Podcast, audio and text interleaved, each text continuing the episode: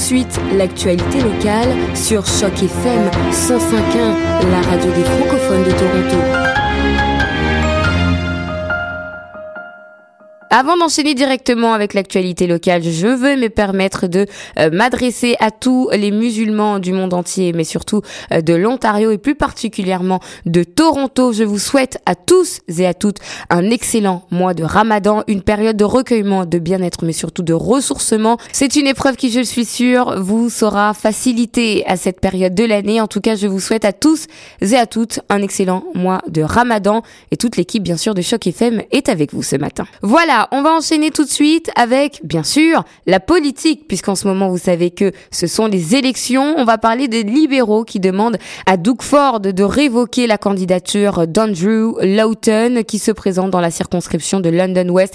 Les libéraux accusent le candidat d'avoir partagé des commentaires racistes et sexistes encore tout récemment en 2016. Andrew Lawton avait déjà des petits problèmes de ce même genre entre 2009 et 2014 quand il a tenu des propos un peu particuliers particulier au sujet euh, du président américain. Voilà une nouvelle série de controverses qui survient à la suite d'autres commentaires discutables euh, faits sur les médias euh, sociaux au sujet des femmes, de l'islam et de la communauté LGBTQ.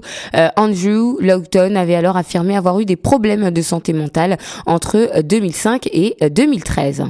De la politique et toujours de la politique. Cette fois, on va parler de ce candidat conservateur de la circonscription euh, de Brampton Est, Simmer Sandhu, qui a brusquement démissionné hier soir, quelques heures après euh, que son ancien employeur eut annoncé qu'il enquêtait sur une violation euh, de données internes touchant plus de 60 000 clients. Monsieur Sandhu a travaillé pendant 9 ans dans la société 407 ETR qui possède et exploite l'autoroute à péage 407.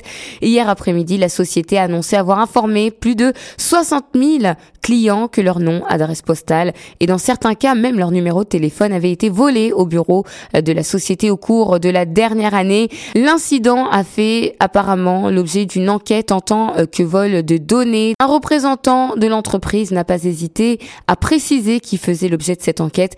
Euh, il a confirmé que monsieur Sandou travaillait pour la société il y a encore environ deux mois sur son compte Twitter. Monsieur Sandou explique avoir eu vent d'allégations concernant sa vie professionnelle et sa mise euh, en candidature pour le parti progressiste conservateur pour la circonscription donc de Brampton Est.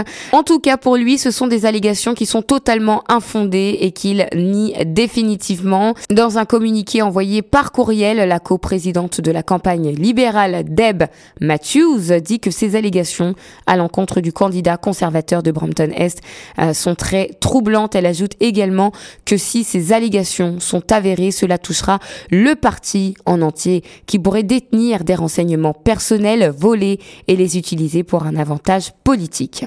On va parler santé cette fois avec ces médecins qui ont prescrit des doses d'opioïdes beaucoup trop élevées. Parmi les patients en Ontario euh, qui ont une prescription euh, d'opioïdes euh, comme analgésique d'avril 2015 à mars 2016. Le dosage de la première ordonnance dépassait le niveau recommandé actuellement dans plus de 23% euh, des cas selon une étude de l'Institut de recherche en services de santé jusqu'à l'an dernier. Le dosage limite conseillé aux médecins en Amérique du Nord pouvait aller sous supervision jusqu'à l'équivalent de 200 mg de morphine. La limite recommandée a été revue à la baisse. Euh, on passe à 90 mg. C'est la quantité qui nous est ordonnée euh, par les médecins. C'est comme le fentanyl qui a été revu également à la baisse. On prescrit aujourd'hui 50 mg et c'est la même chose aussi pour l'oxycodone. Des chercheurs de l'Institut de l'hôpital St. Michael's de Toronto ont étudié euh, les cas de plus de 650 000 patients ontariens durant l'année 2015 et 2016. D'après leur étude, ils ont pu découvrir que la dose limite recommandée actuellement avait dépassé de plus de 40% pour les patients qui prenaient des opioïdes en raison de douleurs, par exemple, après une chirurgie. Dans le cas donc des chirurgies, par exemple, de la hanche ou du genou, 25% des patients consommaient une dose équivalente ou supérieure à 90 mg. Certaines femmes même qui ont subi une césarienne recevaient une dose d'opioïdes. Il faut savoir que les opioïdes ont causé près de 2000 hospitalisation euh, de bébés en près d'un an. C'est un médicament visiblement très dangereux à prendre avec beaucoup de précautions. On va parler un petit peu scolarité. Vous savez que ce week-end est un long week-end et si vous avez la chance de profiter de votre vendredi et de votre lundi, et bien sûr si vous avez des enfants, vous devez savoir que donc du 18 au 21 mai, euh, des jeunes vont représenter leurs 105 écoles secondaires catholiques et publiques en Ontario pour participer au 25e Jeux franco Otarien. C'est l'école secondaire publique au maire de Laurier qui accueillera les délégations de chaque école. Le thème de 2018 est au-delà des frontières, un très beau thème.